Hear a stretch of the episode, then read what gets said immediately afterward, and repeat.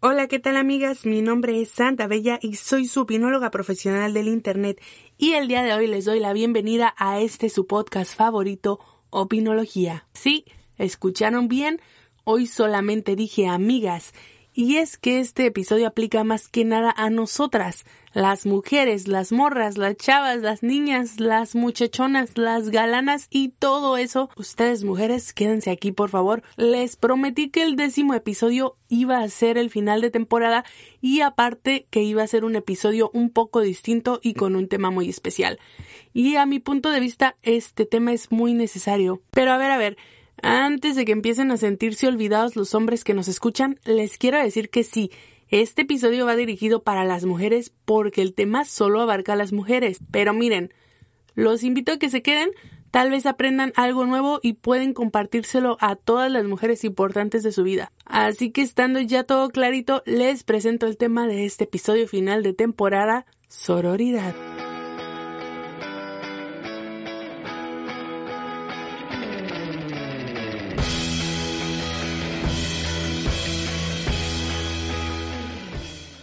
¿Te ha pasado que estás de pronto en el baño de un antro y de repente te encuentras una chava que está llorando? ¿Qué haces? Muchas veces nos acercamos a ella, le preguntamos tal vez qué le pasa, nos cuenta que tal vez se peleó con alguien, su mamá, su amiga, su novio, pero en ese momento le decimos, ¿sabes qué? Nada de lo que esté pasando en este momento importa más que divertirse, a eso viniste al antro, al bar, ayudamos a la chava, le retocamos su maquillaje y listo, le enviamos de vuelta al ruedo. ¿O te ha pasado que vas sola en la calle, tal vez esperando tu Uber, tu camión, te sientes asustada, y es tarde, pero de pronto sientes como otra mujer se acerca hacia ti, se va a la parada de los autobuses y sin decir nada ambas de pronto se sienten acompañadas y seguras. ¿Te ha tocado, por ejemplo, que alguna vez escuches un chisme sobre una mujer y en vez de seguirlo y echarle más tierra, lo paras en seco, aunque no conozcas a esta mujer, porque sientes feo que hablen mal de otra chava?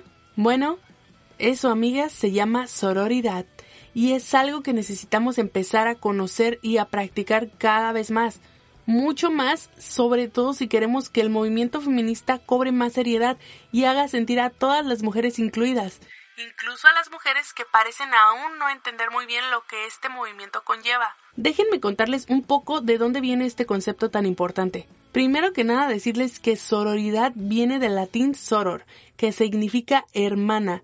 Es por eso que este término solamente incluye a las mujeres. Es muy parecido al término fraternidad, pero fraternidad es solo para los hombres. Bueno, el término sororidad básicamente se usa para describir la hermandad, empatía, solidaridad y el apoyo que existe entre las mujeres. ¿Ven de verdad qué poderoso concepto estamos manejando el día de hoy? Este término llegó a partir de la necesidad de mostrar cómo la rivalidad entre mujeres es una conducta arcaica del pasado y que simplemente no debería de existir. Esto es una conducta que por mucho tiempo fue alimentada y propiciada por el sistema en el que hemos vivido todos estos años, donde se nos ha inculcado que la otra mujer es una amenaza, que es la competencia, que tenemos que darnos entre nosotras para poder conseguir al hombre que nos va a sostener. Porque sí, seamos honestas, muchas de esta rivalidad o supuesta rivalidad se ha dado debido a que hemos puesto al hombre en una posición de valor o de poder más arriba que a la mujer. Porque por muchos años se nos dijo que sin un hombre a nuestro lado nosotras no estaríamos completas nunca, que no íbamos a ser felices. ¿No me crees? Solo hace falta checar un discurso de prácticamente cualquier telenovela de Televisa o de TV Azteca. Y sí, es chistoso que las mencioné porque tal vez esta generación ya ni siquiera ve esas novelas, pero esas novelas fueron con lo que muchas mujeres como nuestras abuelas y nuestras madres crecieron y se educaron.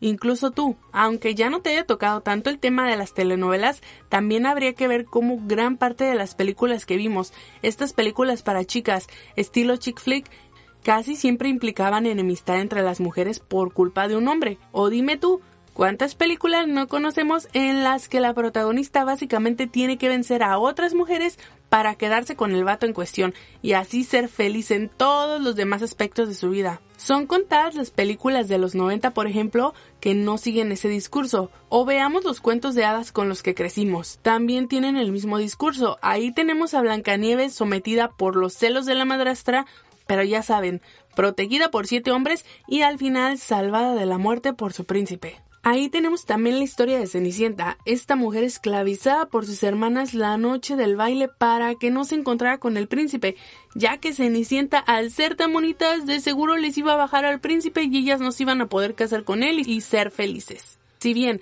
el cine ha ido cambiando, gracias al cielo, tenemos que admitir que las chavas de mi edad o de los 90 pues, y ya para atrás, 80, 70, nos tocó un discurso de rivalidad. Ahorita ya tenemos películas más padres en donde se empodera a la mujer. Sin embargo, las mujeres hemos sido tan fregonas que a pesar de todo esto, si miramos atrás, vamos a ver generaciones tras generaciones de mujeres que a pesar de todo lo que ya les dije, se han apoyado entre ellas para salir adelante. Detente un momento y piensa en ti misma, por ejemplo, en tu familia, en tus amigas, cuántas mujeres han estado ahí para apoyarte. Lo cierto es que la sororidad entre mujeres existe.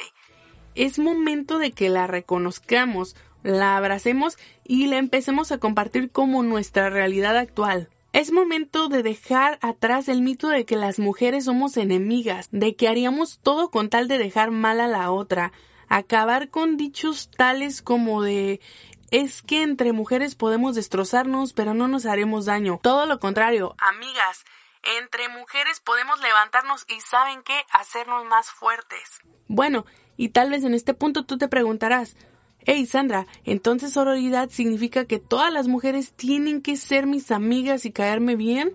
Obvio no. La sororidad no implica que andes por ahí abrazando a todas las mujeres del mundo y queriéndolas como si fueran tu mamá. No se trata de ser hipócritas, ni de que hagas pijamadas con la primera extraña que te cruces en la calle. La sororidad implica que creemos una alianza entre mujeres y para mujeres, un apoyo sin condición y que también incluye que en primera instancia dejemos de hacer cosas que nos han inculcado en este sistema, cosas tales como juzgar a las mujeres por cómo se visten, asumir que otras mujeres quieren quitarte a tu pareja, darle importancia a cuántas parejas sexuales ha tenido una mujer, a asumir que una mujer está en posición de poder gracias a que se ha acostado con alguien y algo muy importante, recordar que aunque muchas mujeres aún no se identifican con el movimiento feminista, igual tenemos que incluirlas y ver por ellas. Aunque no lo entiendan, aunque a veces sean tercas. ¿Por qué? Porque la lucha del feminismo va por todas. Tenemos que ser capaces de comprender más allá de lo que estas mujeres comprenden. Es algo que recientemente aprendí y es que debemos de recordar que todas o casi todas las mujeres que estamos aquí venimos del mismo sistema patriarcal. Todas fuimos alguna vez sumisas, alienadas, oprimidas. Todas o casi todas alguna vez creímos que el aborto era para mujeres que andaban de locas y que querían seguir cogiendo. Todas creímos alguna vez que el acoso ocurría por nuestra culpa, por cómo nos vestíamos. Incluso muchas de nosotras llegamos a molestarnos al ver monumentos rayados. Todo eso no nos hace ni las hace a ellas malas mujeres ni malas personas. Por ahí leí que ninguna de nosotras nació sabiendo, y mucho menos las mujeres de edad más avanzada o de los lugares tal vez más rurales o menos desarrollados, donde a veces la educación la siguen impartiendo viejitos y viejitas con mentalidad de hace 50 años. Por eso la sororidad es tan importante, porque nos va a ayudar a unirnos aún con todas esas diferencias. Tenemos que ser pacientes, recordar de dónde venimos, recordar hacia dónde vamos y ayudar hasta donde nuestras posibilidades y sí, nuestra paciencia nos den. Recuerden que el triunfo del movimiento se va a lograr con pequeñas victorias cada día. A veces en vez de ponernos a pelear con estas mujeres es mejor exponer tranquila y respetuosamente los hechos, las bases, y si no se puede, alejarnos un poco para que nos tranquilicemos, pero hacerles saber a estas mujeres o estando conscientes de que a pesar de todo lo que pasó, ahí vamos a estar, porque esto no va de luchar solamente por algunas. No se trata de que pongamos tampoco la otra mejilla y luego toda la cara para que nos peguen. Simplemente va de alejarse, A veces, aunque suene feo, vamos a sentir lástima por estas mujeres, porque muchas de ellas son oprimidas ya sin darse cuenta. Con esto no quiero decir, otra vez, que andemos todas de piquete de ombligo y jijiji y jajaja. Tú tendrás tus razones muy válidas y muy respetables para que una mujer no te caiga bien. Sin embargo, que alguien no te agrade no significa que te vas a hacer de la vista gorda cuando veas que alguien la acosa, que alguien la agrede o incluso que inventan chismes o historias destructivas sobre ella que rolen su pack o todas esas cosas que sabemos perfectamente que contribuyen a una cultura de violencia. Por ejemplo, si nuestro exnovio era un machista o un agresivo, la sororidad nos permitiría poder advertirle a la nueva novia y que ella nos escuchara sin sentir que se lo decimos porque queremos recuperar al vato en cuestión. Seamos mujeres con sororidad, seamos solidarias, pongamos un alto a nuestras propias conductas machistas. Para finalizar este episodio, quiero compartirte algunos sorotips que encontré. Así los encontré con ese nombre en varias páginas y grupos feministas. No sé bien quién sea la autora o el autor, seguramente autora, pero muchas de ellas vienen del sitio antesdeeva.com y que creo que todas las mujeres deberíamos comenzar a aplicar. Así que aquí vienen los sorotips. Número 1. Si ves a una mujer inconsciente o ebria en la fiesta, no permitas que toquen su cuerpo o que se la lleven a ninguna parte. Recuerda, no podemos consentir ningún tipo de relación, mucho menos una sexual, en un estado intoxicado. Por favor, ayuda a esta mujer, llama a alguien de confianza para ella, hazla sentir segura, ayúdala a que llegue a casa.